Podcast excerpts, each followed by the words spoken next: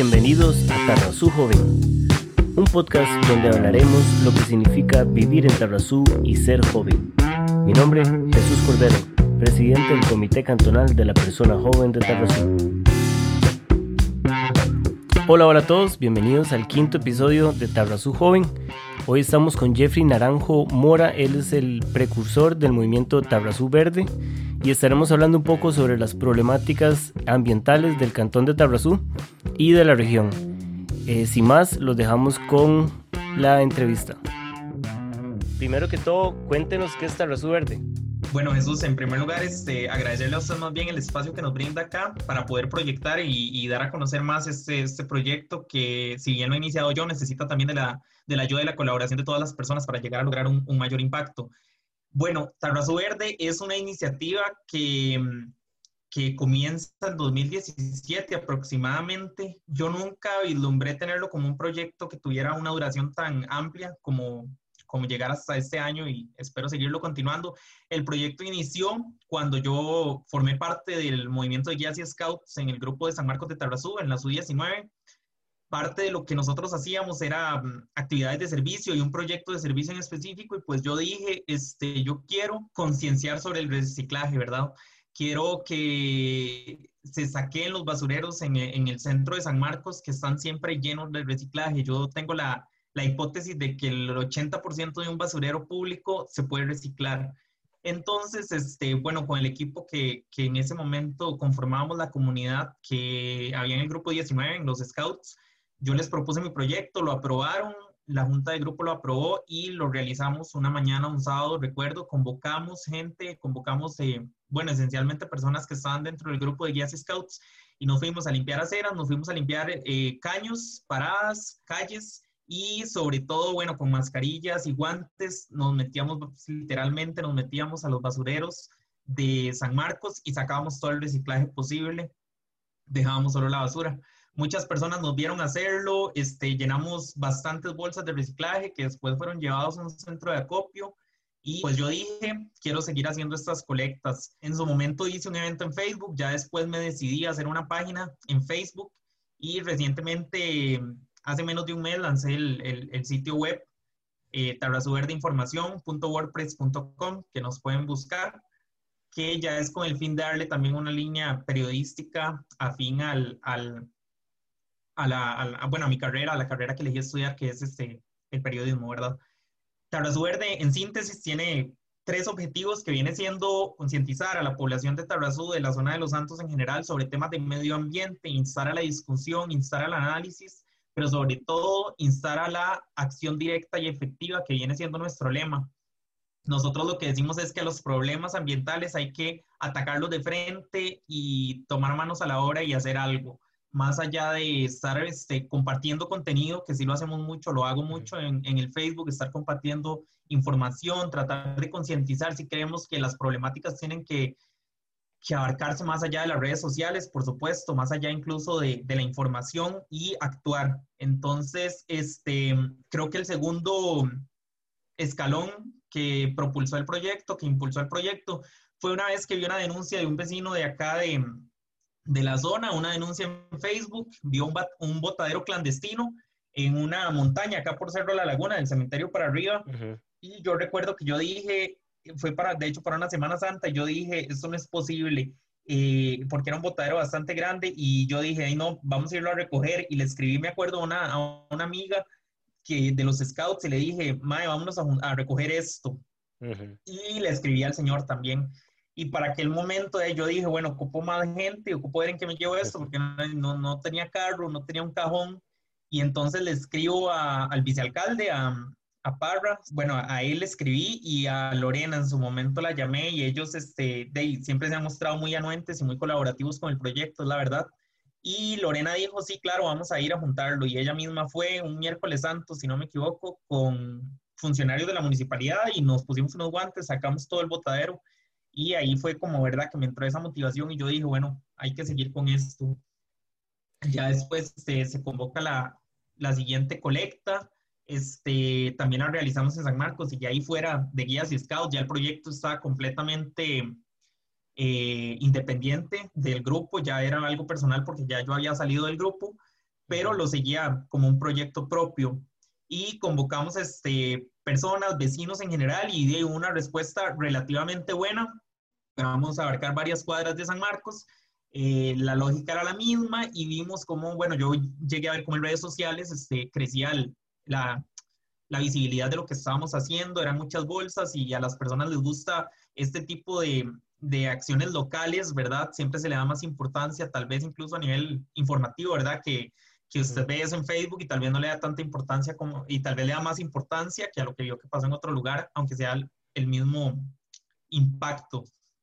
Entonces, eh, esa segunda colecta y este, otra de las actividades que desarrollamos que creemos que nos, bueno, me ayudó bastante a impulsar el proyecto fue una vez que estaba caminando por la comunidad de San Miguel del Salado y recuerdo haber ido, iba por el puente y me quedo viendo que habían tirado de ese puente una lavadora y una cuna y estaban ahí, ¿verdad? En el río. Y yo dije, bueno, o sea, demasiada cólera me dio y yo dije, no, yo mañana voy a venir a juntar esto. Pero bueno, ya pensándolo con un poquito más de calma, yo dije, no, mejor convoco y hacemos una, una limpieza total en la comunidad. Y recuerdo que también hubo una respuesta bastante buena. Llegaron varias personas, vecinas, gente que uno ni conocía. Y yo decía, bueno, está, está llegando la información, está llegando la convocatoria. Sacamos la lavadora, sacamos este, la, la, cuna que había en ese lugar y nos, nos empezamos a limpiar orillas de caminos, orillas de caminos. Llegamos a un botadero clandestino bastante grande que estaba sobre el río, básicamente a punto de caer al río logramos sacarlo, sacamos basura que se estima que estaba ahí desde hace 25 años, porque habían incluso sacos, mecates, cables, o sea, una basura que llevaba ahí años de años y nadie la había llegado a sacar. Nosotros erradicamos ese basurero y eh, lo, lo, publicamos, lejos de, de, que sea algo como de vean lo que estamos haciendo, más que todo era para instar a la conciencia, instar a las personas a hacer lo mismo, fuera con Tarrazo Verde o fuera sin Tarrazo Verde, que tomaran acciones en pro del medio ambiente. Entonces, mm, en cuanto a actividades, eso es más que todo lo que hemos ido haciendo y lo que el proyecto eh, se ha ido, ha ido buscando consolidar. Jeffrey, lo que buscamos con este espacio, con este podcast, es conocer personas como usted que han tomado la iniciativa eh, de una forma muy desinteresada por solucionar problemas del cantón, por solucionar problemas de, de toda la región. Y más allá del proyecto, de una forma muy personal, ¿qué fue lo que lo motivó? Porque esto, sabemos que va acompañado de todo el estudio que tiene, de todos los trabajos que tenga, entonces sacar tiempo para esto, ¿por qué no invierte el tiempo en otras cosas? ¿Por qué invierte el tiempo en esto? ¿Y, qué lo motiva a esto? Creo que una, motivación muy grande viene de lo que aprendí en, guías y scouts, que se cultiva mucho el servicio, el impacto que uno puede generar en su comunidad y debe también generar.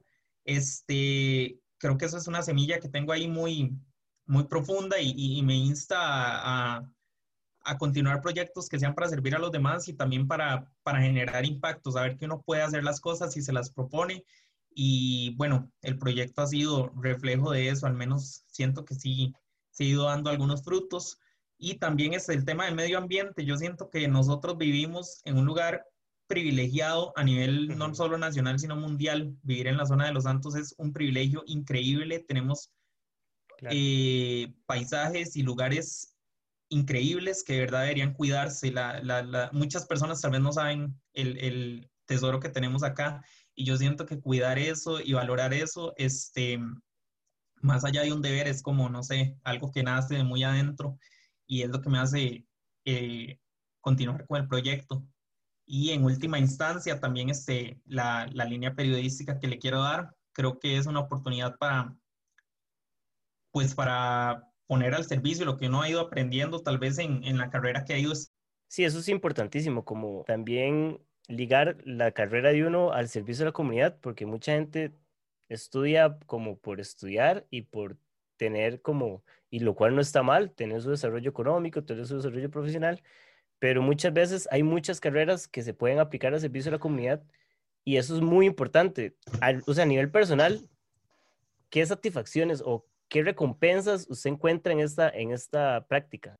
Ok, este, me, me ha motivado mucho, me motivó mucho en su momento ver los resultados, digamos, ya ver cuando un lugar quedaba muy limpio, este, ver la respuesta de la ciudadanía, que tal vez a través de redes sociales, bueno, en primera instancia la respuesta de las personas que llegaban a trabajar, y yo decía, excelente, estas personas, y eran personas que de verdad se ponían a trabajar y se metían a cualquier lugar a sacar basura, increíble. Este, pero también las personas a través de redes sociales que felicitaban lo que estábamos haciendo, que les parecía muy bien, entonces uno decía, este, bueno, esto es necesario, eh, esto, esto se tiene que hacer y entonces uno ve como que, que, no, que no pasa desapercibido, que sí se genera un impacto. Y también este, la motivación, como le digo, viene siendo también es ver que uno está actuando por algo que lo mueve. Entonces, eso, eso lo hace continuar en esa línea.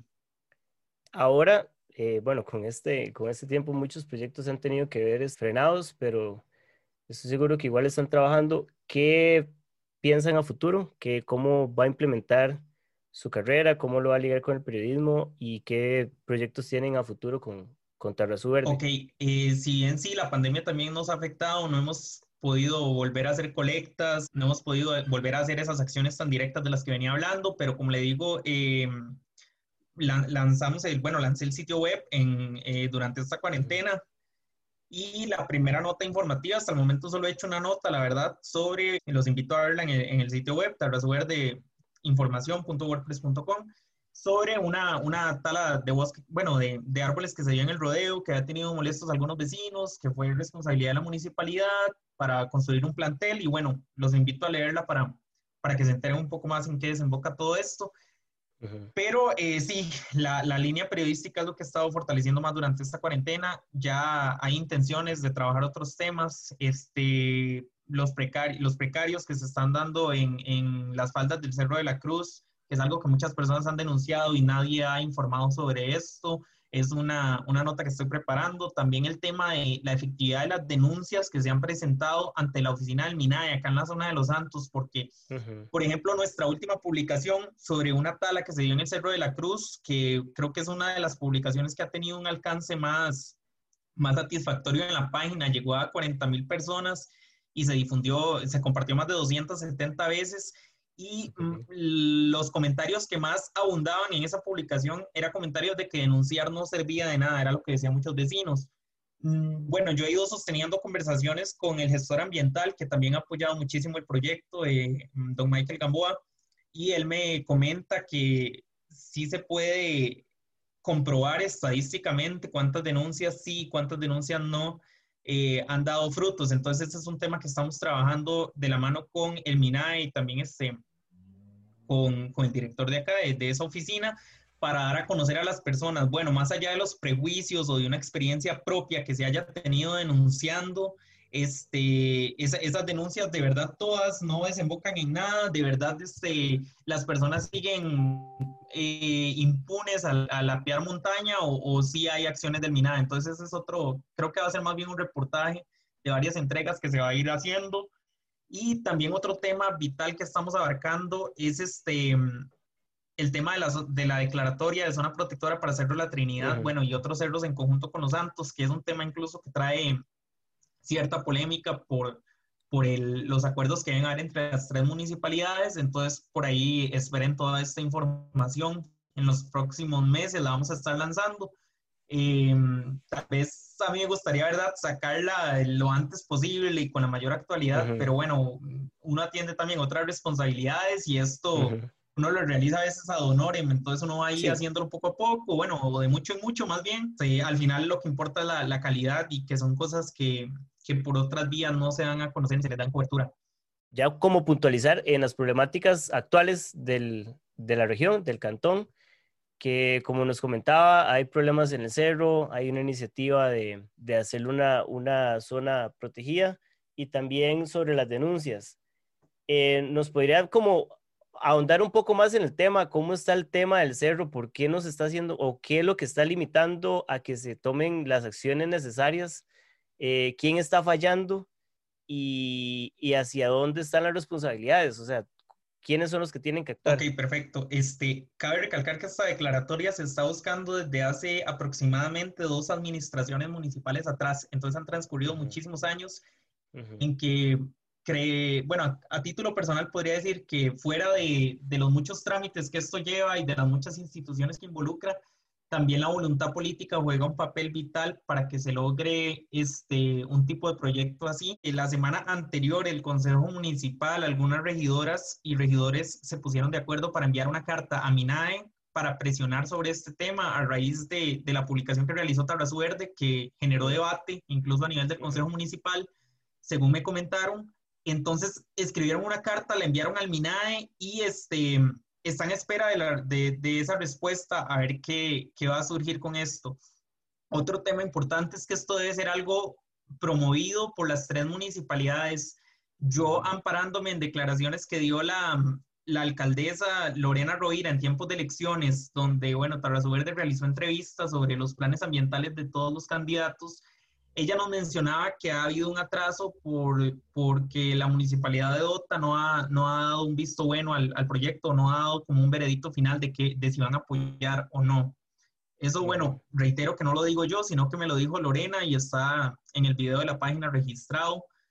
Y bueno, es algo que también en su momento queremos investigar en estas notas, eh, entrevistar a, a, quien corresponda de la municipalidad de Dota para ver si ellos efectivamente sí o no están con este proyecto y entonces, ¿qué es lo que pasa? Que con esto se alteran los, los límites que anteriormente se habían establecido para la zona protectora, entonces que realizarse nuevos límites. Entonces tenemos entendido, porque yo todo esto lo estoy diciendo con base a lo que me han ido contando los, los entes involucrados, ¿verdad? Personas de la municipalidad, personas este, que, que me han comentado al respecto de este tema en años anteriores y eh, tengo entendido que se están restableciendo los límites de cuánto va, cuántas hectáreas van a ser esta zona protectora, ¿verdad? ¿Qué va a abarcar o qué no va a abarcar?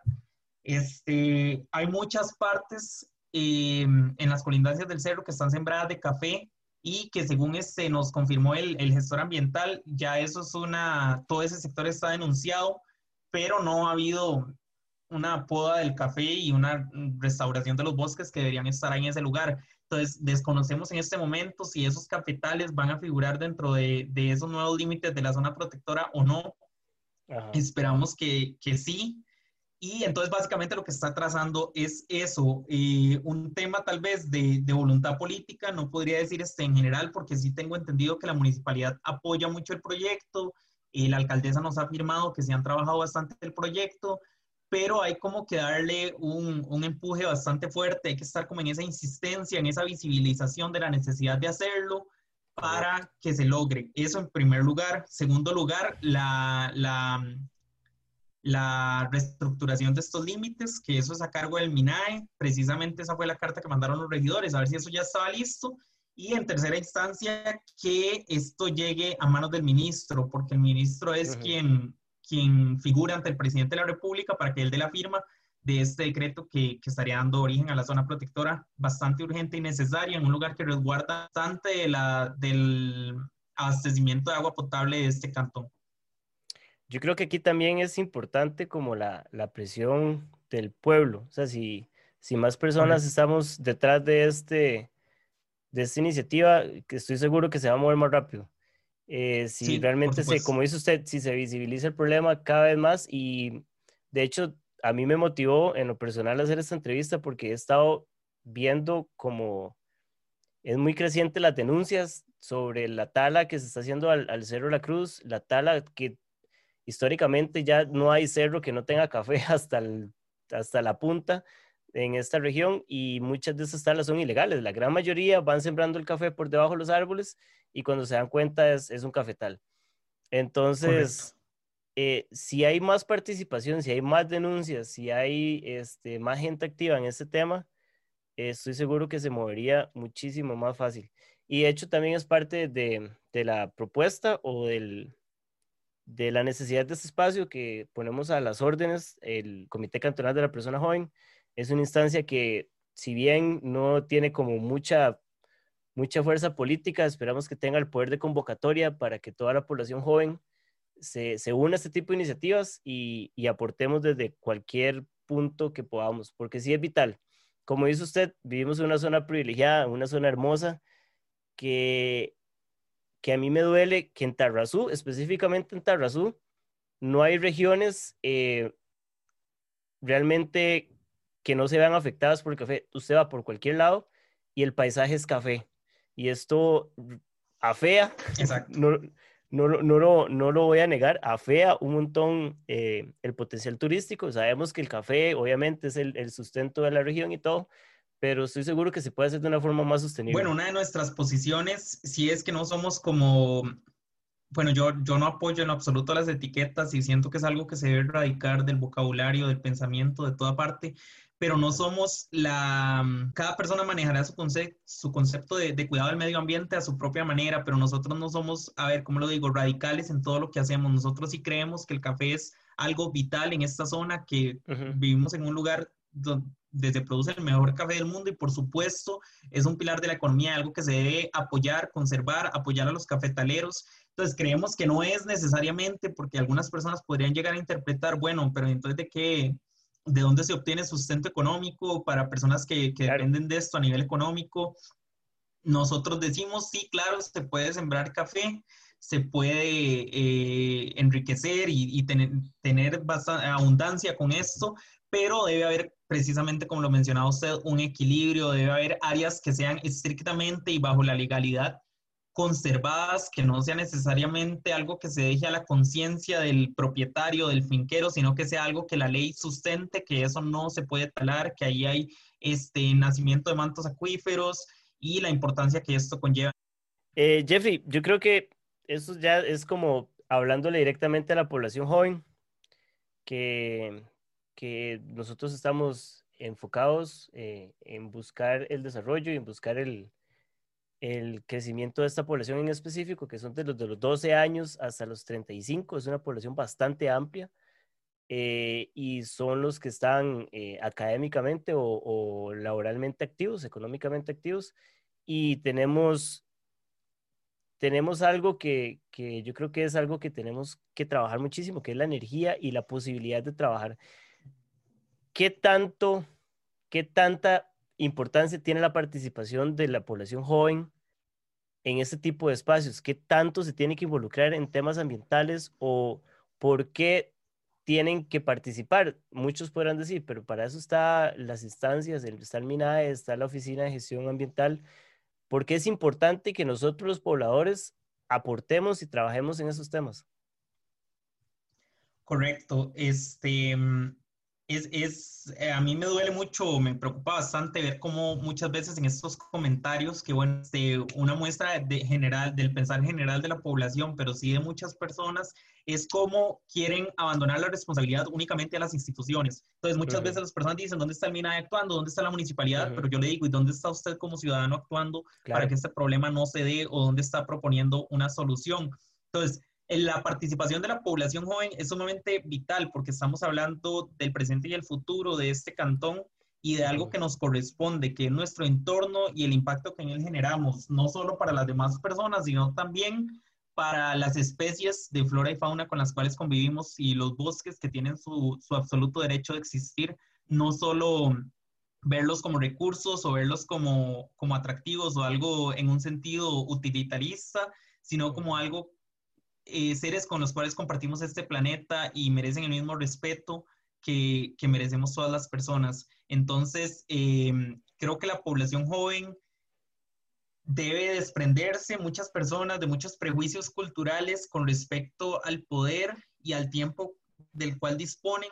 Deben aprender a trazar un rumbo de hacia dónde llevan, eh, hacia dónde los están llevando sus acciones, hacia dónde los están llevando sus, sus, maneras de actuar, sus costumbres, lo que la cultura nos hereda, de cómo, de lo que es el consumo, tal vez, de lo que es este, uh -huh. de lo que ha sido normalizado, como eh, el manejo que se le da a la basura, como los botaderos clandestinos, eh, el tema de los ríos, como aquí a veces este, muchas personas desconocen este, sobre temas de ríos, sobre temas de tratamiento de desechos. Entonces, eh, en primer lugar está informarse. Vivimos en, en una era donde la información está disponible en la palma de la mano, donde a nivel, por ejemplo, periodístico, están surgiendo proyectos regionales con mayor fuerza, están surgiendo proyectos que nos incumben con mayor este, fuerza, incluido en eso Tarrazú Verde, por supuesto, y este, es información valiosa que debemos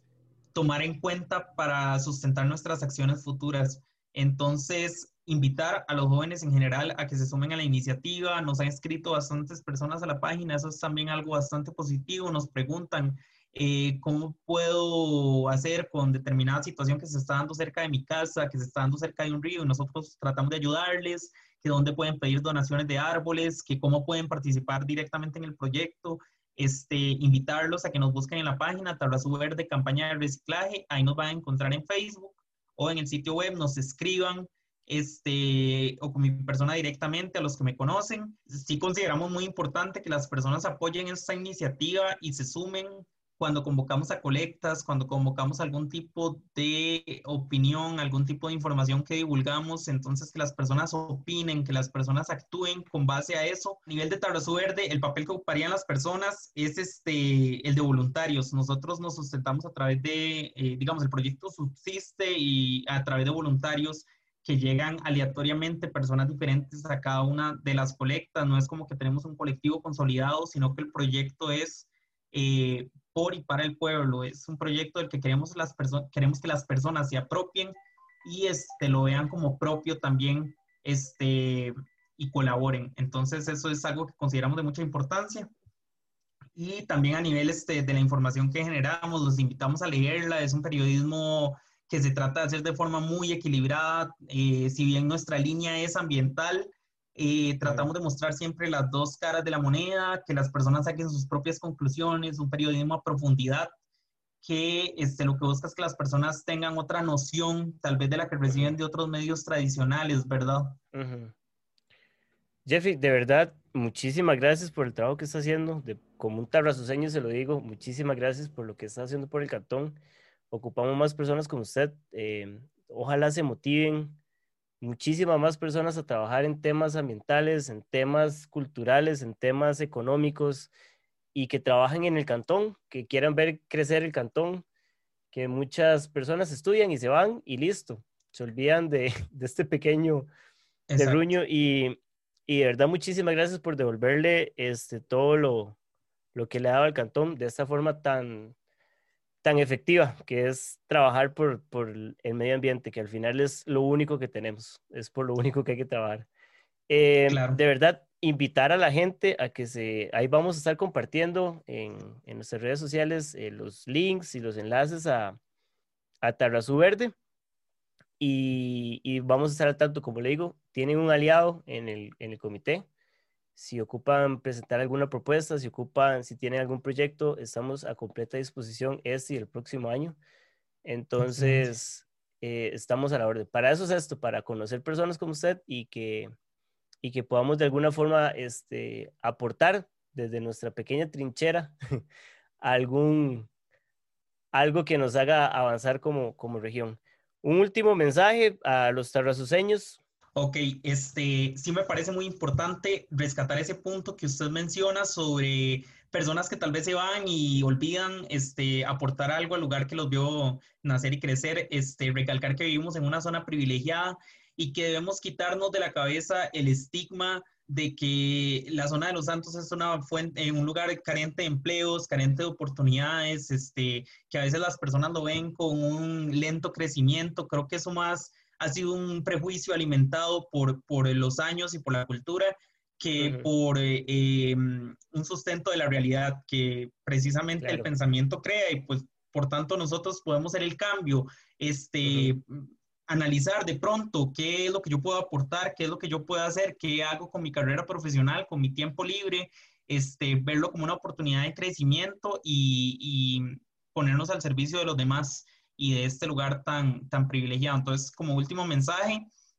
sí quisiera eh, invitarlos a, a, detenerse un momento y analizar este tipo de, de aspectos, este, analizar sobre todo sus acciones cotidianas, porque es la cotidianidad la que, la que crea hábitos de consumo, es la cotidianidad la que crea impactos ambientales.